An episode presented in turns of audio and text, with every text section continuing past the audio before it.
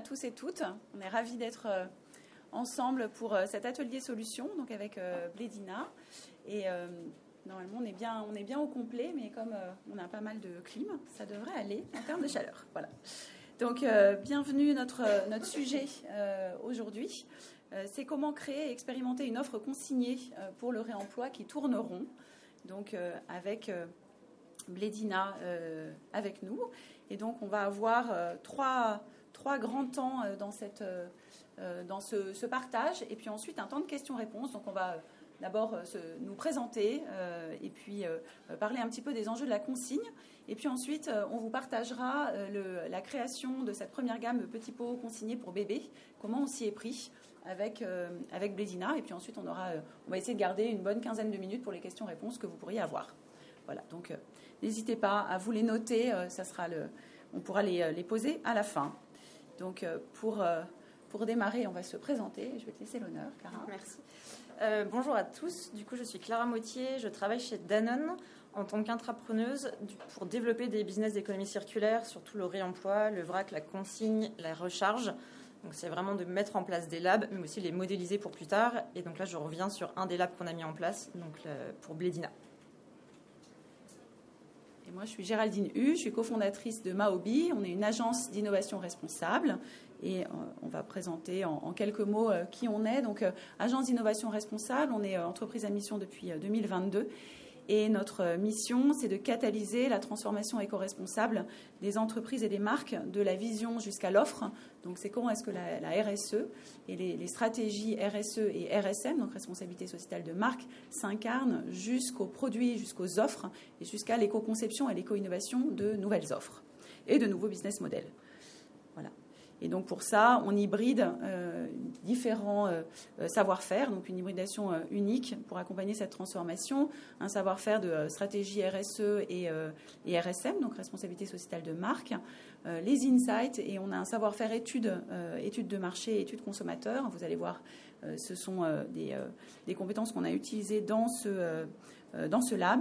ACV éco-conception, donc analyse en cycle de vie et éco-conception, parce a une partie des équipes qui sont des, ACVistes et qui euh, savent calculer l'impact environnemental en cycle de vie, et, euh, et des savoir-faire d'accompagnement, de process d'innovation et d'intelligence collective. Voilà pour, pour l'introduction. Et pour, démarrer, on a mis quelques, éléments sur les enjeux de la consigne. Pourquoi est-ce qu'on pourquoi est-ce qu'on euh, on va partager euh, ces, éléments. Et pourquoi c'est pas si simple en fait de lancer euh, une offre de une offre de consigne.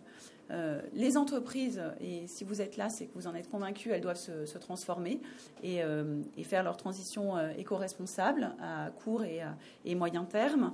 Et cette transition, elle doit se faire jusqu'au cœur des offres, c'est-à-dire au niveau et de manière alignée, au niveau corporate, c'est la stratégie RSE, au niveau des marques, stratégie RSM, et puis en particulier au niveau des offres. Et pourquoi au niveau des offres? C'est parce que si on regarde la plupart des entreprises manufacturières, et encore plus les distributeurs, près de, euh, près de trois quarts de l'impact environnemental d'une entreprise, elle tient aux produits qu'elle met en marché. D'où l'importance de s'assurer qu'il euh, y a des plans de transformation vers des offres plus durables. Donc ça, c'est euh, le premier point. Et puis, par ailleurs, les consommateurs attendent pour 90% d'entre eux que les marques s'engagent et les aident à mieux consommer, donc que les marques leur proposent des solutions qui soient plus éco-responsables et les accompagnent dans cette transition euh, avec, euh, euh, en termes de communication, en termes d'accompagnement. Donc, elles doivent se transformer jusqu'au cœur des offres et jusqu'au cœur des produits et du packaging. Donc, le packaging en fait partie. Et le packaging, c'est un sujet complexe euh, au cœur de la transformation. Assez complexe, pourquoi? Parce qu'il euh, y a des attentes très fortes de la part des consommateurs, qui sont parfois presque supérieures à l'impact environnemental des, euh, des packaging. 72% des Français indiquent privilégier des produits qui réduisent les emballages plastiques, donc une attente forte en particulier de réduction du plastique. 52% ont mauvaise conscience lorsqu'ils achètent des produits emballés dans du plastique. D'un point de vue Impact environnemental, euh, on génère énormément d'emballages, puisqu'on a 5,3 euh, millions de tonnes d'emballages ménagers jetés chaque année euh, en, France. C'est associé à des enjeux de pollution, et notamment de plastique et de, de, microplastique. Même si, quand on regarde en cycle de vie et en particulier sur des produits agroalimentaires, finalement, le, la part de l'emballage, ça représente, et ça dépend, un peu des, ça dépend un peu des produits, mais ça va représenter entre 10 et 20% de l'empreinte environnementale d'un produit alimentaire où la plupart de l'impact, elle est sur l'amont agricole. Donc, euh, c'est un enjeu à la fois très important, le packaging, et en même temps, ce n'est pas le premier, euh, le premier levier d'éco-conception si on doit travailler sur, du, euh, sur de l'agroalimentaire.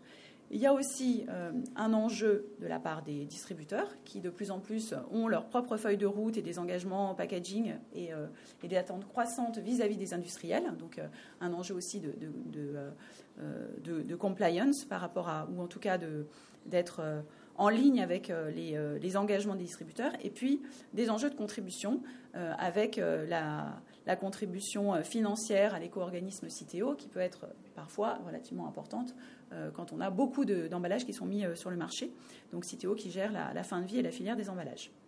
Donc un sujet qui est complexe, qui est central, enfin en tout cas qui fait partie de la transformation de, de l'offre, et avec en en cadre réglementaire, une évolution du cadre réglementaire et une pression législative vers des modèles plus circulaires, que ce soit euh, par des directives européennes comme euh, la directive SUP ou euh, la loi AGEC en France, qui fixe à 2040 la sortie du plastique à usage unique et qui amène des jalons de, à la fois de, vrac, enfin de solutions alternatives de vrac ou de réemploi des emballages, avec en 2027 10% des emballages réemployés. Donc ça veut dire une, voilà, une vraie euh, euh, incitation euh, législative et qui va vraiment dans le sens de la diminution des emballages ou de solutions plus, plus circulaires. Donc, pour les industriels et pour les entreprises, il y a un vrai enjeu de, réinventer ces packs vers une logique plus circulaire. donc, ça veut dire, la priorité, c'est quand même, et si on regarde, c'est d'abord de réduire, c'est-à-dire de supprimer autant que faire se peut le packaging quand on peut. Euh, c'est euh, d'éco-concevoir aussi euh, ces, emballages. Et puis, quand on a des emballages, c'est ensuite, une fois qu'on a passé, que c'est une meilleure gestion des matières, d'abord avec de la réutilisation et de la consigne, et puis ensuite du recyclage, de la valorisation énergétique ou de l'enfouissement, qui sont des solutions moins intéressantes d'un point de vue réutilisation directement de la matière première. Donc la première, euh, la consigne fait partie des, euh, solutions euh, d'éco-amélioration du, packaging les plus, les plus intéressantes. et c'est finalement une, bonne illustration d'un passage d'une logique linéaire à une logique circulaire. Donc, euh, sur euh, une logique euh, linéaire, on a l'extraction. Alors, si on parle des packaging, il faudrait mettre l'extraction des matières premières pour créer les packaging, transformation, remplissage, distribution, consommation, ou en tout cas usage, et puis élimination. Et quand on passe dans une, une logique circulaire, on va rajouter des étapes et on va pouvoir surtout réutiliser la matière directement sans, euh, sans avoir à la retransformer, puisque la matière première, en particulier sur du verre, elle va être réutilisée, elle va être, ça va être nettoyé, récupéré, nettoyé, donc la phase de lavage, et puis ensuite re-rempli pour pouvoir euh, être remis en, en circuit. Donc, c'est une logique qui permet de diminuer la matière première entrante, mais quand même qui rajoute des étapes additionnelles euh, qui sont des étapes dans le, euh, dans le réusage, puisqu'il euh, y a des, étapes de récupération, donc du transport, et puis des étapes aussi de lavage. Et donc il faut bien s'assurer que ces étapes qu'on rajoute, d'abord c'est de la complexité, mais il faut s'assurer que d'un point de vue systémique, on va en reparler après, d'un point de vue impact environnemental de, de l'ensemble du système, on est quand même plus vertueux qu'un système linéaire. Et c'est pas toujours, en tout cas, il y a des conditions à respecter pour que ça soit le cas. Voilà sur, le, sur la partie sur la partie impact euh, environnemental. Il y a des bénéfices euh, environnementaux et sociaux à la consigne. Donc environnementaux, euh, on a une étude ADEME de 2018 qui conclut que sur tous les indicateurs et les dispositifs qui sont étudiés, le système de réemploi a globalement une performance environnementale supérieure ou égale au système sans réemploi et sans réutilisation.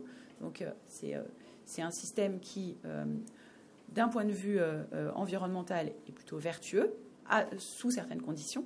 Et puis, ça apporte aussi des bénéfices sociaux. Et c'est intéressant parce que les, euh, consommateurs euh, le, comprennent. Donc, euh, la création d'emplois locaux non délocalisables et puis des, économies, des investissements durables. Malgré tout, il y a un vrai enjeu de mise en œuvre sur la consigne, et c'est pour ça qu'il y a des, vrais enjeux de mise en œuvre pour, pour les entreprises.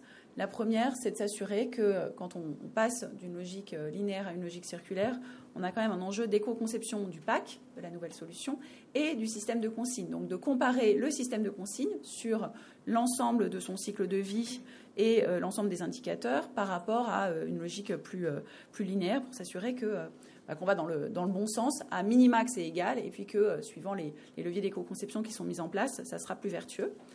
Souvent, ça nécessite une, un taux de retour très élevé pour garantir la performance environnementale. Pourquoi? Parce que quand on va réutiliser son pack, euh, on va souvent avoir un packaging. Alors, ça peut être valable pour le packaging, mais ça peut être valable aussi pour, euh, euh, d'autres produits avec du réemploi. On va avoir un packaging qui va être un peu plus solide parce qu'il va falloir qu'il soit lavé, qu'il soit transporté plusieurs fois. Et donc, il va peser plus lourd d'un point, de vue, poids et masse. Et donc, son, empreinte environnementale du, du packaging lui-même seul, il est probablement plus, plus important. Donc il faut le regarder en système et il faut s'assurer qu'avec le taux de retour, on va pouvoir contrebalancer ce packaging qui est plus lourd par un taux de retour très important et euh, qu'il faut calculer avant pour s'assurer euh, bah, que qu'on peut monitorer ce taux de retour et euh, le nombre de boucles de consignes qui sont faites. Troisième, troisième enjeu, c'est de s'assurer aussi d'une optimisation du schéma logistique qui va être indispensable à la bonne performance environnementale pour être sûr qu'à moyen terme, en tout cas, on n'est pas, pas, un seul centre de lavage à, à l'autre bout de, de, la zone d'utilisation et qui nécessiterait du transport pour y aller et du transport pour revenir. Et enfin, c'est la clé, enfin, c'est très lié. il faut s'assurer que les consommateurs jouent le jeu, donc ils comprennent. on sait que deux tiers des, consommateurs sont prêts à aller sur des systèmes de, de. Ils l'appellent plutôt de leur vœu. Après, dans la réalité, euh, il faut s'assurer euh, bah, qu'ils le fassent. Et pour ça, euh, on s'en est rendu compte, mais on, en reparlera juste après. Il y a besoin surtout de leur expliquer. D'abord, c'est un, enjeu vraiment didactique de qu'est-ce qui va se passer pour moi comment ça va se passer ce système de, consigne, comment est-ce que je peux ramener de manière simple l'ensemble des emballages, est-ce que je vais être remboursé de ma consigne. Donc il faut que ça soit très simple pour eux, il faut aussi que ça soit sur leur schéma de déplacement pour qu'ils n'aient pas un grand détour, ça n'aurait pas de sens que pour certains qui, qui vont faire leurs courses en voiture, qu'ensuite ils fassent un détour pour aller euh, ramener leur pack. Et puis, il faut que ça soit aussi motivant, donc il y a quand même un incentive, au moins, alors ça peut être un incentive simplement de récupérer sa consigne, mais idéalement qu'il y ait une gratification au moins émotionnelle ou euh, de, faire partie de ceux qui font cet effort supérieur et, euh, comment les féliciter, trouver d'autres manières de, voilà, de, de, les faire rentrer dans la boucle. Donc, des, des, vrais enjeux de, mise en œuvre pour, pour les entreprises et c'est c'est euh, ce sur quoi on a, on a travaillé euh, ensemble avec, euh, avec Blédina. Donc on va partager avec vous cette, et vous faire entrer dans la boucle de cette expérimentation et de cette mise en place de, du système de, de consignes et des petits pots consignés avec, avec Blédina. Et du coup, je prends la parole pour vous expliquer un peu comment on a mis en place tout ça avec Maobi, avec tout un système particulier.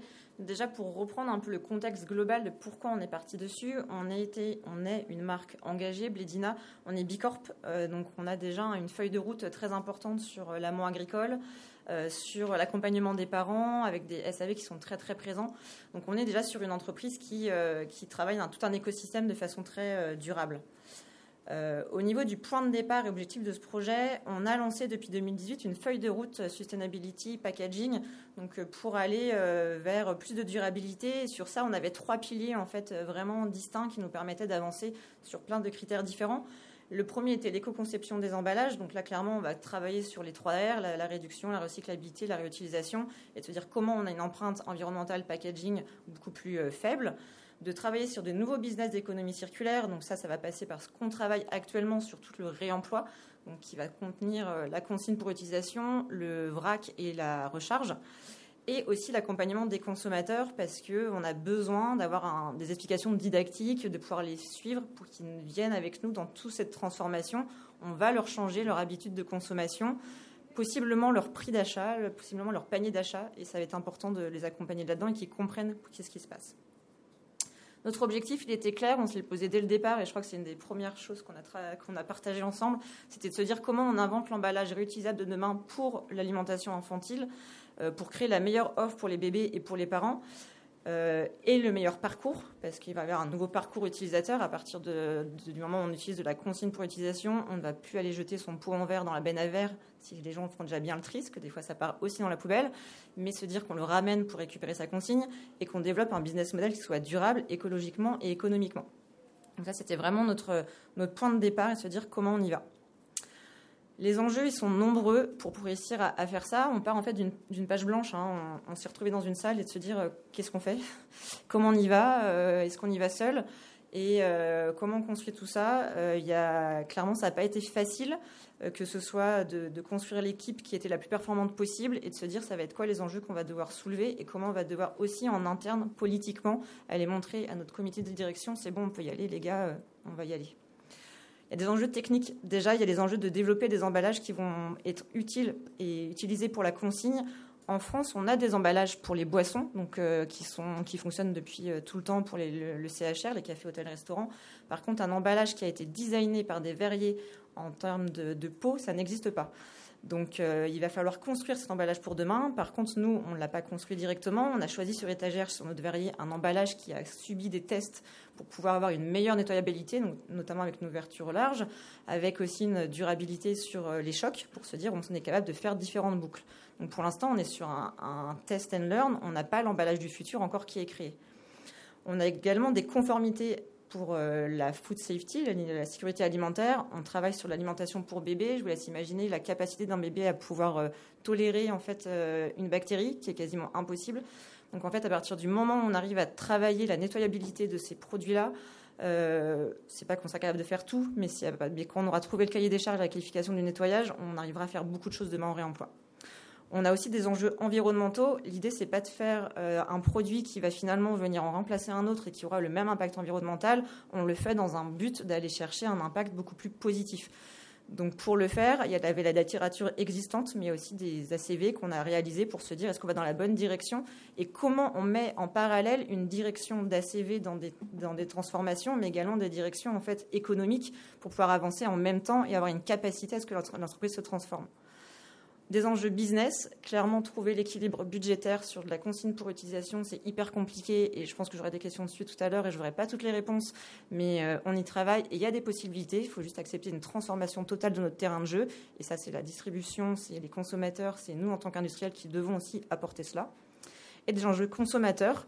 Euh, les consommateurs, ils se lèvent pas en se disant je vais aller acheter de la consigne ce matin, j'ai une énorme envie de consigne. Non, ils vont acheter un produit en fait. Donc à la base, ils vont chercher un petit pot pour leur bébé, ils vont chercher euh, du gel douche ou quelque chose comme ça. Et nous, on vient leur proposer un système de consommation, de récupération différent. Donc il faut les embarquer là-dedans et leur faire comprendre en quoi ce geste il est vertueux et pourquoi il faut qu'on se dirige là-dedans. Comment on s'y est pris? Euh, On a travaillé en fait à un projet un peu de façon avec une équipe hybride, avec quatre gros volets en parallèle. L'équipe au départ, c'était euh, moi et ma chef. On était deux euh, et on s'est dit ok, il nous faut d'autres personnes. Il va nous falloir des personnes en interne de la qualité. Il va nous falloir des personnes en RNI, en packaging. Et en fait, la chance qu'on a eue, nous, c'est qu'on était une équipe de transformation d'entreprise où on fonctionnait en incubateur. Donc, on n'est pas dans les process de l'entreprise. Moi, je dis souvent, en fait, je vais hacker les compétences de chacun dans l'entreprise, je les mets en, mouvement pour qu'on puisse en fait aller de façon très agile, très vite, et on sort du process d'innovation classique d'une entreprise où, comme pour tout industriel, sortir une innovation, ça va prendre au moins deux ans. Là, on est capable de le faire en six mois. Donc, on le fait hyper rapidement avec des process beaucoup plus simplifiés. Donc, on a été chercher cette équipe euh, rapprochée en fait euh, en interne et également des équipes euh, externes pour pouvoir nous challenger et pas rester avec nos œillères d'industriels qui savent faire du marketing depuis 20 ans, mais de se dire comment on fait différemment. Du coup, on a été chercher Maobi pour ça, pour travailler sur toute la partie user-centric et ACV. On a travaillé aussi avec euh, une entreprise qui va faire aussi de l'usage de start-upers. Et sur toute la partie business commercial et technico-opération, on était dessus. Moi, à la base, je viens du, commercial et aussi du marketing. Donc, j'avais cette capacité de prendre en gestion toute la partie commerciale et market. Et technico-opération, on a fait rentrer très, très vite une personne de la. On a travaillé tout ça euh, sur un super timing parce que quand on a lancé le projet, on nous annonçait le même jour qu'on passait en confinement. Donc euh, il a fallu apprendre à travailler différemment et en équipe non rapprochée et par, euh, Et par Webex, euh, ben ça marche. On arrive à sortir des projets de cette façon-là. Donc euh, maintenant, je pense qu'on est capable de faire pas mal de choses. On a eu un an de préparation et c'était par de façon itérative. Donc on a eu vraiment beaucoup de travail, de d'alignement, d'inspiration. Au départ, on ne savait pas si on allait faire du vrac, si on allait faire de la recherche, si on allait faire de la consigne. On se posait toutes ces questions-là. On a avancé en parallèle. On s'est fait beaucoup d'hypothèses. On a interrogé les, les parents pour comprendre est-ce qu'on part plus sur du vrac ou autre, comment vous êtes prêts, comment vous êtes mature et sur quoi on peut aller en premier pour craquer un business d'économie circulaire? Donc tout ça à chaque fois sur des études conso, de la CV et de l'opération pour se dire comment on est capable d'avancer. Donc on avait vraiment ces trois copies à chaque fois pour se dire on est capable de faire ça, on est capable de faire ça, capable de faire ça, à quel moment ça se rejoint.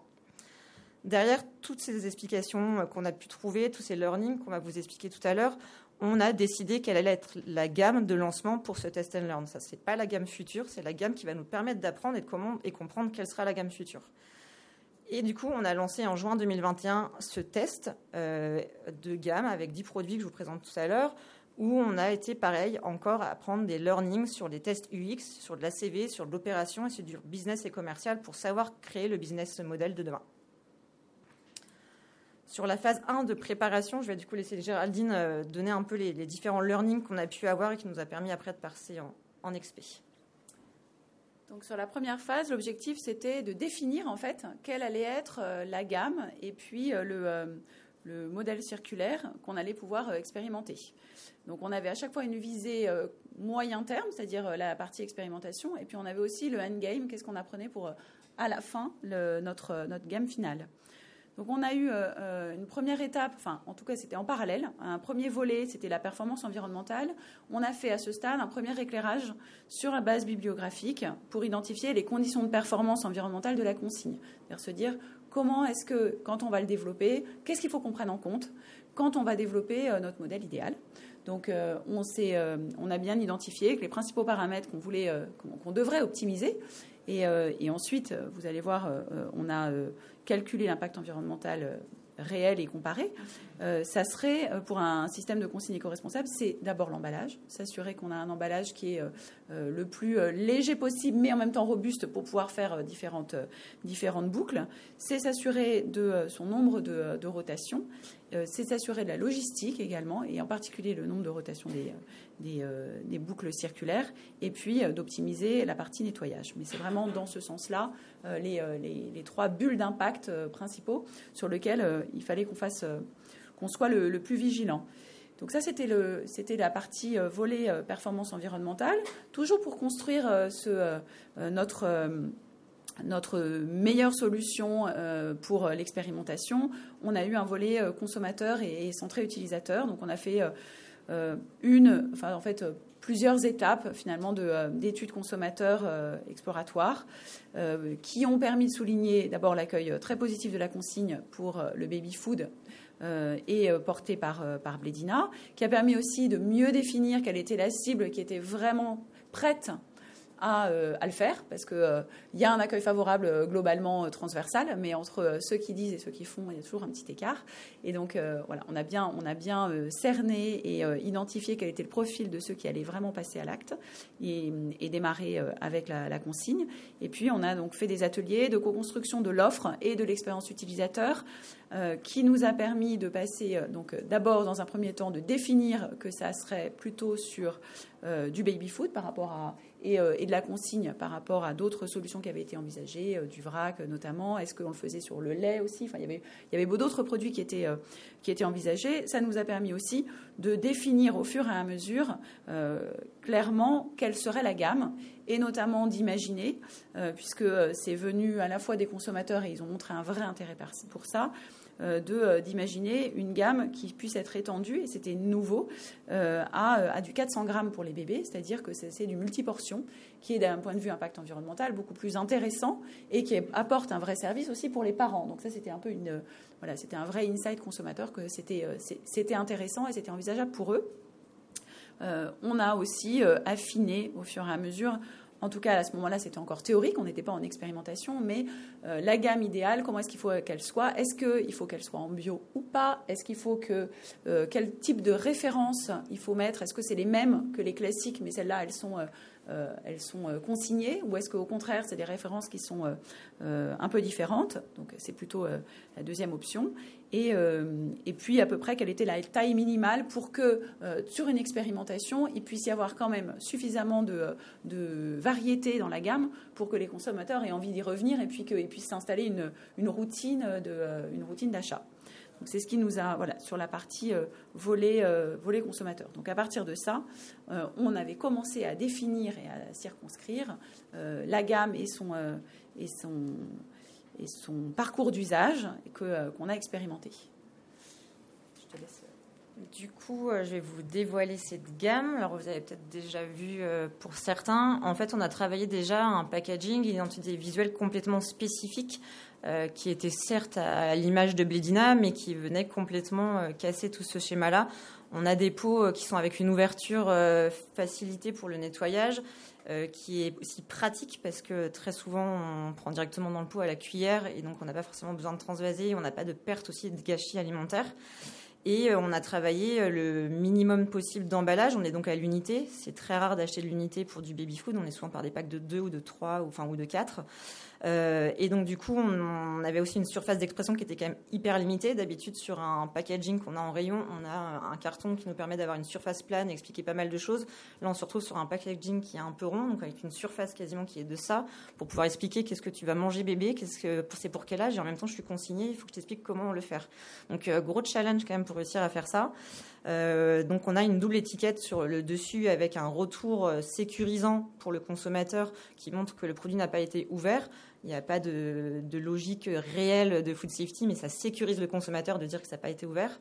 Et donc euh, derrière l'étiquette qui va un peu euh, pouvoir euh, expliquer tout ça. Et juste pour la petite histoire, c'est des, anecdotes qui sont arrivées, mais pour se dire toutes les questions qu'on a pu se poser, le gen code, on l'a mis sur le couvercle parce que les pots peuvent être réchauffés au bain-marie. Si on perd le gen code, on ne peut pas rendre le produit parce qu'il est repéré par la borne via le gen code. Donc il y a quand même beaucoup de choses qui ont été travaillées, réfléchies pour se dire ça, nous est arrivé un matin de se dire, mais on ne peut pas le faire. On a dit, oui, on avait mis le gen code sur le dessus. Donc voilà, il y a quand même beaucoup, beaucoup de choses à, réfléchir.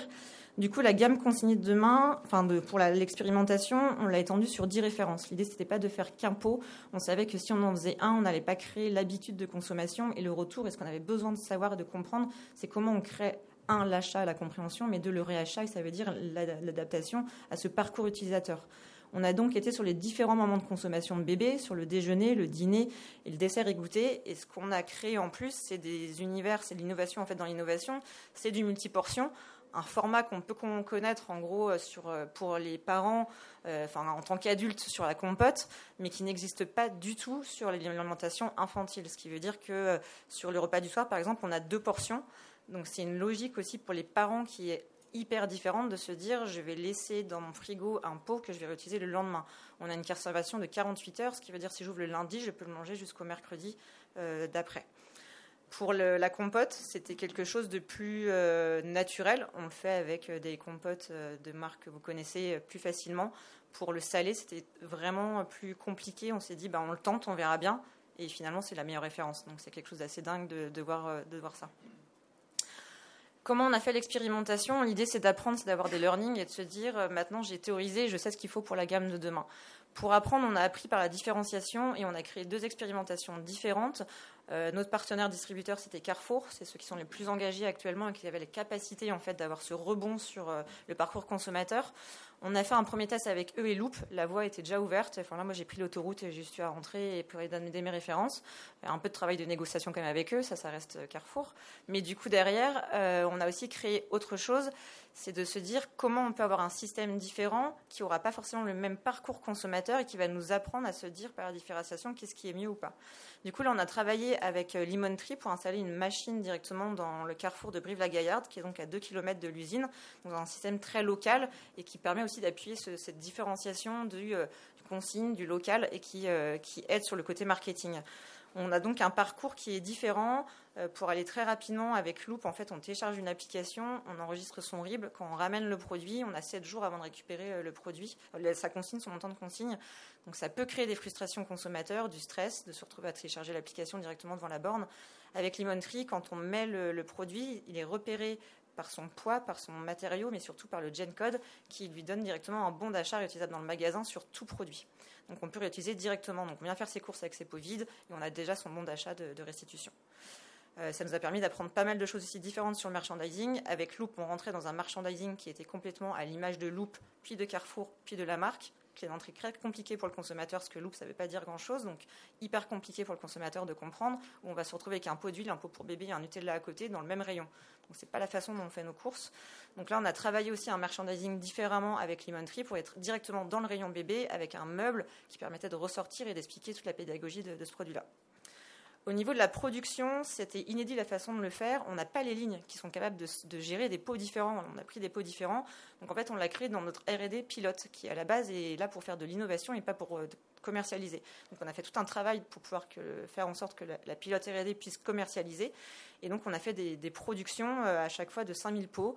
Euh, donc on était capable de faire 500 pots par euh, recette. Et donc on en a fait jusqu'à 3 actuellement avec du coup des, personnes hyper investies qui ont appris à faire un métier différent. Et c'est tout le succès de, cette, expérimentation, c'est que chacun est allé vraiment se stretcher sur autre chose. En fait c'est comment faire différemment, accepter de sortir du process, avoir peur, la qualité au départ, c'était ah non, non, non, Clara, tu sortiras jamais ça. Et au fur et à mesure, on arrive à les embarquer, à se dire ok, je suis hyper fier de ce projet-là et y aller. Et y aller. Donc c'est possible. Euh, comment c'est possible? Ça, je vous l'ai dit, le parcours consommateur, on achète en magasin, on paye son bocaux, en fait, on paye le contenant et le contenu de façon, euh, en même temps. On consomme, on ramène les bocaux vides en borne et on est remboursé par la consigne. Sur les apprentissages et la suite, euh, on a fait beaucoup de tests UX en, magasin. Déjà, ça a commencé la première semaine de lancement à Brive. Où on a été à peu près une vingtaine de dad euh, dans les rayons de 9h à 20h à interroger tous parents qui passaient euh, dans le rayon bébé. Donc, on a fait énormément de questionnaires pour déjà comprendre un peu comment ils comprenaient l'offre. Donc, juste se dire, vous, vous y comprenez quoi? Euh, et en fait, juste après ça, on a déjà rechangé le merchandising parce qu'on s'est rendu compte qu'on s'était un peu euh, trompé sur la façon de le faire, qu'on était passé très très haut dans l'explication de la consigne et qu'il fallait qu'on reparte euh, moins philosophiquement et vraiment plus sur l'opérationnel. Donc en trois semaines, on a changé tout le, tout le merchandising. On a compris des choses qu'il fallait ajouter. Donc ça, ça nous a permis déjà aussi de comprendre et un peu de rendre petit euh, côté euh, statistique de euh, la compréhension de la consigne en France. Et clairement, on est très très loin de la compréhension consommateur. Entre le recyclé, le consigné, le recyclable, on est complètement perdu. Et donc, en fait, on se rend compte qu'il va falloir faire énormément d'éducation. Il n'y a personne qui était capable intuitivement de me dire la consigne pour l'utilisation, c'est ça. Donc, il y a du travail. et après, on a fait un énorme travail pendant deux mois de, de, rentrer dans l'univers dans des parents. On a recruté une vingtaine de parents 24 parents, euh, papa, maman. c'est très souvent des mamans quand même encore, hein. les hommes, il va falloir y aller. Euh, et, donc du coup, on les a suivis pendant, euh, pendant deux mois quasiment sur leur achat, où ils se filmaient du moment où ils arrivaient en magasin pour trouver l'offre, ils nous décrivaient tout ce qui se passait. Donc on voit bien les parties différentes qu'on les a suivies, donc l'achat en magasin, la consommation et l'utilisation des, dépôts, et après le fait de retourner. Donc on a pu après baser en fait des, des satisfactions d'émotions par rapport à ça, et notamment dans la différenciation qu'on pouvait avoir avec Loop et avec euh, ce qu'on avait fait nous avec Lemon Tree. Donc nous permettre d'avoir des recommandations. Toutes ces recommandations, nous on les travaille dans l'écosystème, je le partage complètement naturellement et en transparence avec Carrefour et on est déjà en train de faire des modifications. Ils en ont fait aussi dans les modifications grâce à nous sur la partie euh, Loop. Euh, on n'y arrivera pas si on le fait tout seul de, enfin, de notre côté, c'est vraiment tous ensemble qu'on va y arriver. Donc on a pu apprendre beaucoup de choses sur l'achat, sur les recettes, sur l'usage, l'ergonomie, le stockage. Euh, j'ai plein de learning, on peut en revenir si vous avez des, questions dessus et qui nous permettent en fait de se dire ok demain la gamme de demain c'est pas celle qu'on a construite aujourd'hui, on sait ce qui va, on sait ce qui va pas et on sait ce qu'on a à changer. On a fait du coup les premières aussi euh, analyses ACV, donc avec Maobi.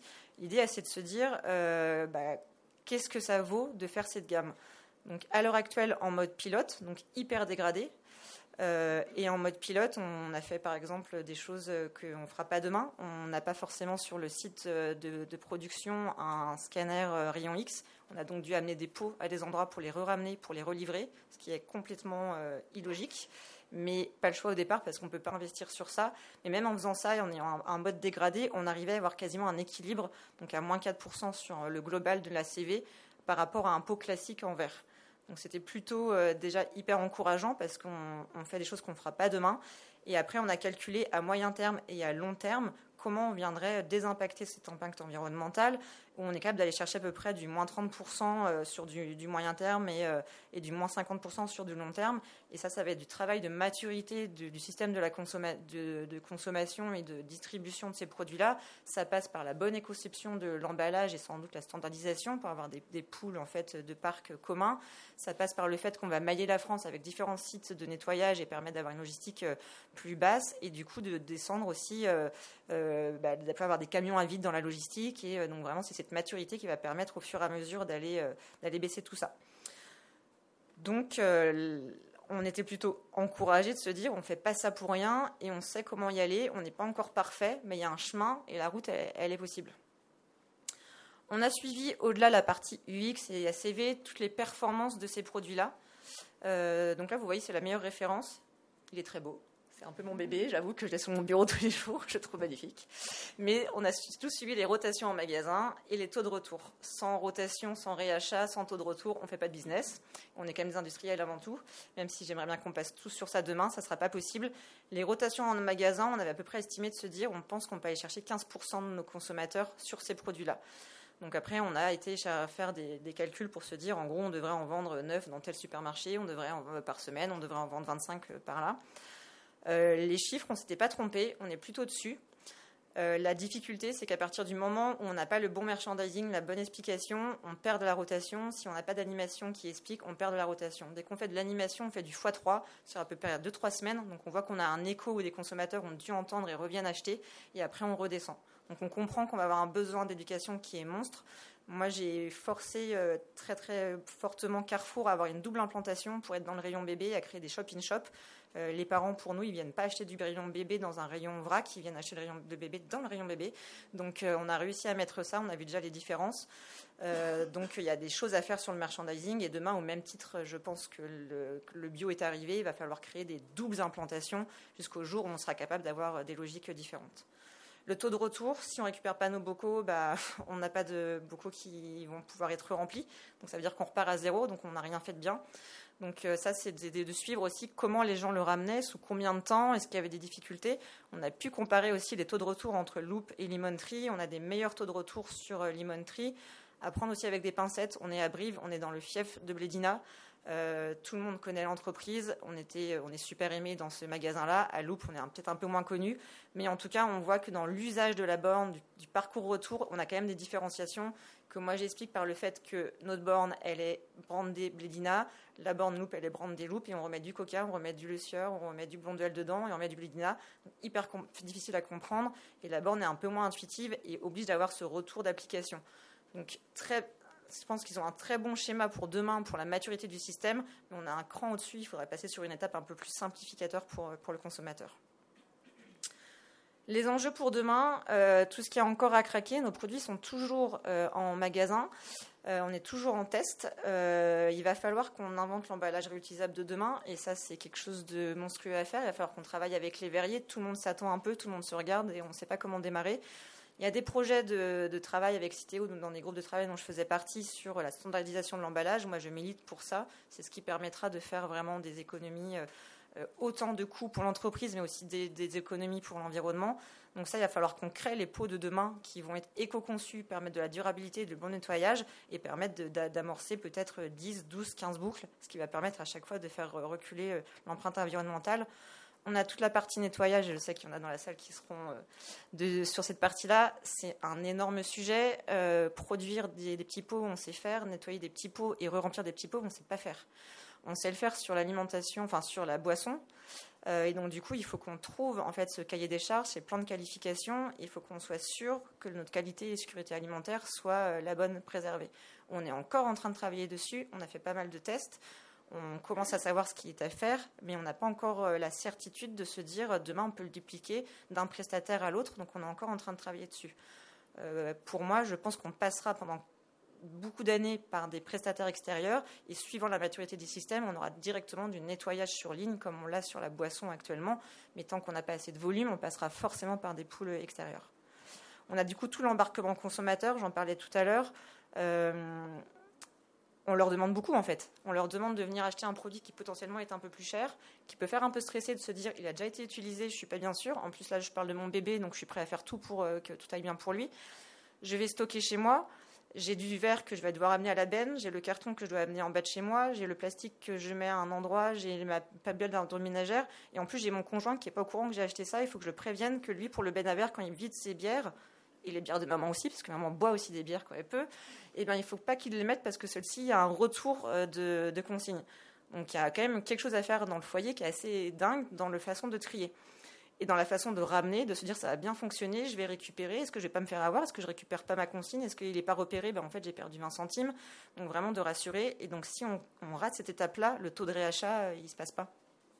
Et on a tout l'équilibre économique parce que euh, moi je suis, je suis employée par Danone. Euh, sortir une gamme qui ne gagnera pas d'argent pour Danone demain et qui ne fera pas non plus gagner de l'argent pour le distributeur, je ne saurais pas le faire. Donc euh, il faut qu'on trouve toute cette partie-là. le business model, il existe, il est juste différent de ce qu'on fait actuellement. Il faut qu'on accepte de travailler dans un terrain de jeu différent. Il en va de notre survie pour plus tard. Donc ça, c'est sur un embarquement qui est assez global pour tout le monde. Pour terminer, euh, la suite, c'est pas fini pour nous euh, sur la partie euh, de, ce, projet. On était parti sur neuf mois d'expérimentation et en fait, on en est déjà à plus d'un an et quatre mois, je sais plus. Mais du coup, en fait, on est parti sur une extension du test en drive. On vient juste de le lancer, ça avec Carrefour. Donc, c'est une première française de pouvoir avoir une offre en drive. Ça a été un long travail plus technique, en fait, hein, informatique avec Carrefour pour savoir récupérer ces produits-là. Moi, je crois fortement en ce euh, circuit, comme avec le quick commerce, pour pouvoir faire de la consigne, parce qu'on vient s'inscrire dans un parcours consommateur qui est facilitant, où euh, les produits sont ramenés en voiture, on leur donne et on récupère euh, la nouvelle, la nouvelle commande. Donc ça facilite énormément. J'ai aussi toute la partie actuellement où je travaille un peu plus euh, sur euh, un tableau Excel depuis quelques, mois avec beaucoup de chiffres pour modéliser le business case et de se dire bah, comment on en fait un succès et comment on est capable de sortir cette gamme demain, comment le consommateur peut l'accepter et qu'est-ce que ça coûte. Parce que faire de la consigne, on a beau récupérer le bocal et pas en racheter un à chaque fois, ça coûte plus cher clairement, ça coûte plus cher. Parce que demain, il y a des coûts qui sont inhérents à ce, modèle et à cette boucle, qui sont la récupération, qui sont le nettoyage, qui sont la logistique. Et ça, ça n'existait pas avant. Et toute la partie d'un emballage à usage unique, on n'est pas facturé par la planète à la fin de la semaine de tout ce qu'on met sur, euh, sur, euh, ce qu'on jette sur elle. On devrait. Et si ça l'était, on serait peut-être à un équilibre. Sauf qu'actuellement, en fait, on, peut ne pas être facturé par la planète. Elle est bien gentille pour nous. Mais sauf qu'il va falloir qu'on fasse différemment demain. Donc oui, ça a un coût de faire bien. Mais c'est le coût, en fait, de, de pouvoir encore être là demain. Et on travaille également un outil de modélisation d'ACV simplifié avec Maobi. L'idée va être de se dire, toute gamme qu'on sortira demain en réemploi, quand je la compare à un produit classique, où est-ce que je suis et à quel niveau je suis d'empreinte environnementale, et de pouvoir vraiment aller calculer ça de façon très simple et de se dire, on va dans la bonne direction, on a choisi les bons produits, on a choisi euh, les bons packaging. Voilà pour, euh, pour tout ce que je voulais vous dire, moi. Euh, maintenant, on peut vous prendre des questions. Je crois qu'il faut qu'on vous fasse passer un micro parce que vous êtes enregistré, donc on écoute tout ce que vous dites. Hein. Et, derrière, on peut répondre à vos questions.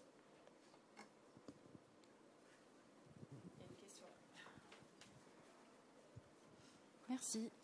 Euh, j'avais une question sur le bilan des impacts environnementaux, le moins 4% pour l'instant sur le test par rapport au, un, enfin, un usage simple. C'est avec combien de rotations? Est-ce que c'est moins 4% par rotation ou enfin, combien de 8. 8 rotations, ok. Et les autres aussi Avec une hypothèse de 8. Chacun des pots va avoir une rotation minimale de 8. Ok. Et en prospective, c'est pareil? C'est 8 qu'on considère? Mmh, En prospective, on est plus sur 10-12, d'estimer que ce soit plus, euh, encore plus haut. Ok. Merci.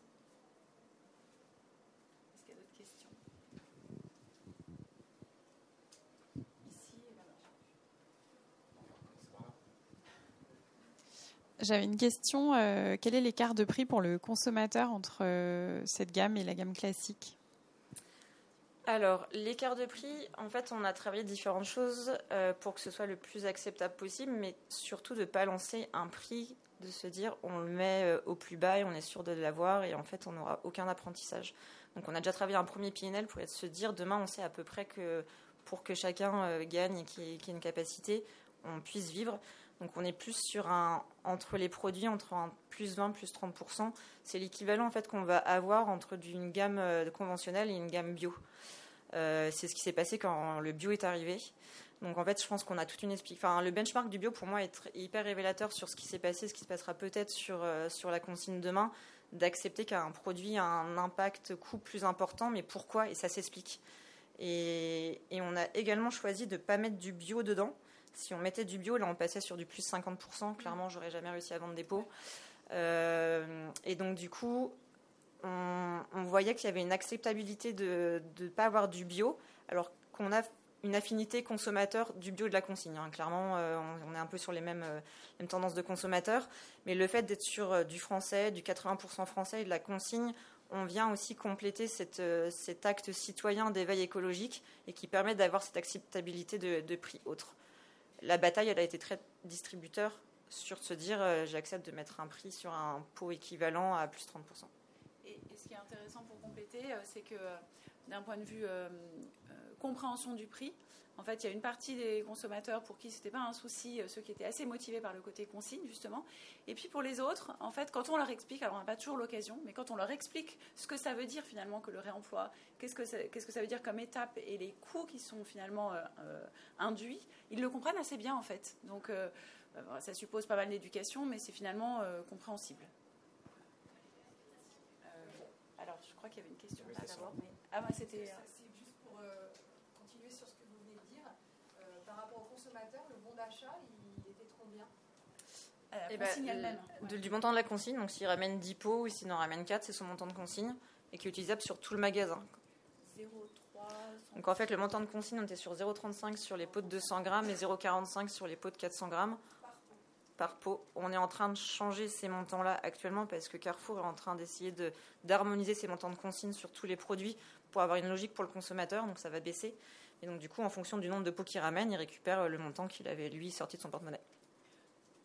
Oui, on avait une logique qui fonctionnait plutôt pas mal, de se dire que il fallait que ce soit suffisant pour qu'ils aient envie de le ramener, mais pas trop pour qu'il y ait finalement une sortie au départ. Euh, il ne fallait pas que ça soit supérieur à 5 euros à peu près, parce que sinon euh, ça fait beaucoup d'argent immobilisé.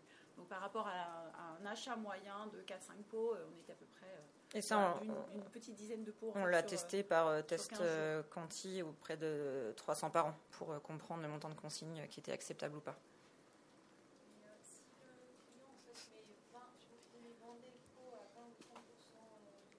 consigne inclus.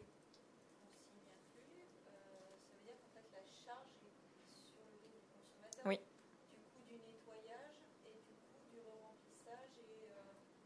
Non, parce que nous, ça nous coûte 60% plus cher à fabriquer. Donc, il est aussi sur nous. Il sera aussi sur le distributeur parce qu'il va devoir équiper euh, tout son parc avec des machines de RVM. Donc, en fait, le, partage du coût, et c'est tout le monde. De ce coût en plus. Nous, nos,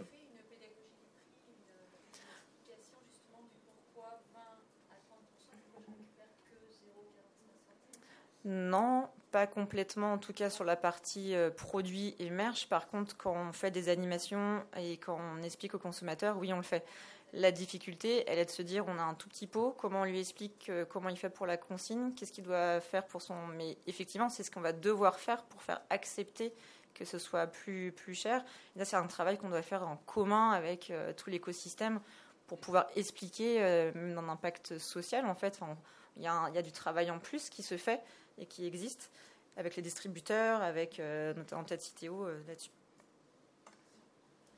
Euh, bonjour, merci beaucoup. C'était très intéressant. J'ai une question.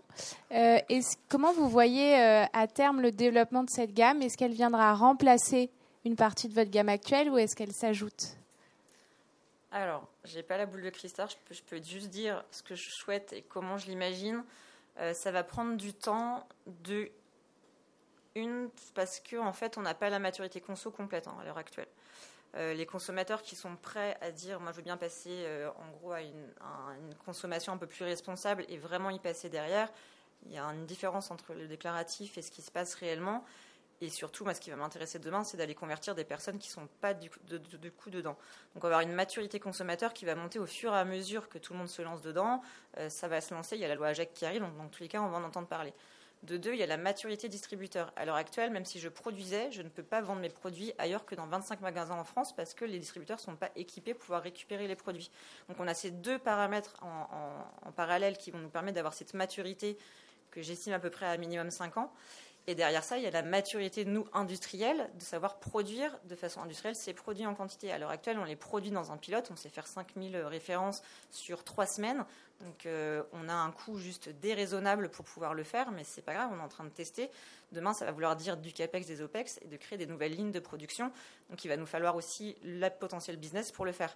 Donc euh, en fait, on est tous un peu en train de se regarder, de se dire quand est-ce qu'on y va et quand est-ce qu'on se lance. Et après, c'est du courage euh, de distributeur, c'est du courage industriel.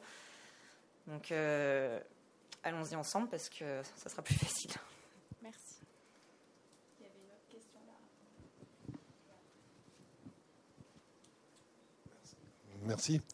Vous l'avez peu abordé, mais le, la balance environnementale, le bilan environnemental entre le recyclage classique, on va dire, la benne à verre, qui marche assez bien quand même en France, avec des bons taux, versus votre nouveau produit, qui visiblement c'est quand même des bocaux qui demandent un peu plus de, en termes de production, donc ont un impact supérieur aux bocaux classiques non réutilisables.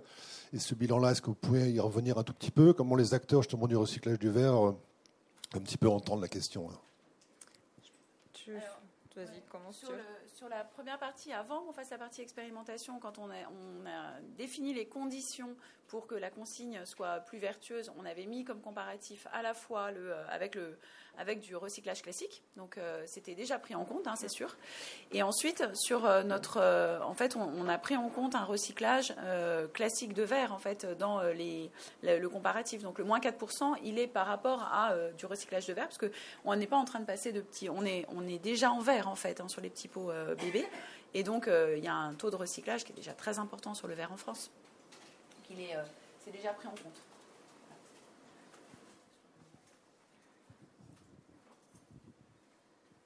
Il est 15, on a peut-être une dernière question. Je crois qu'il était même 16. C'est bon pour tout le monde Il y avait une, une dernière question tout au bout, pardon.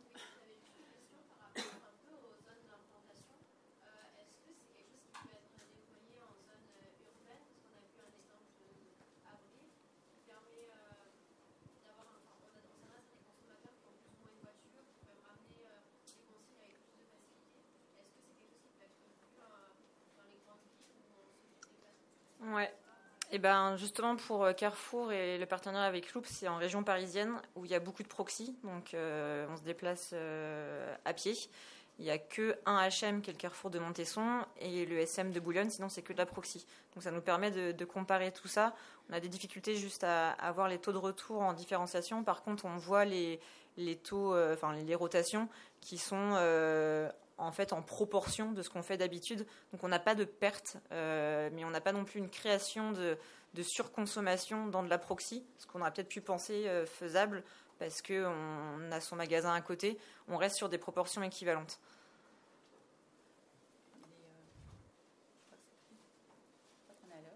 Je crois qu'il faut qu'on arrête.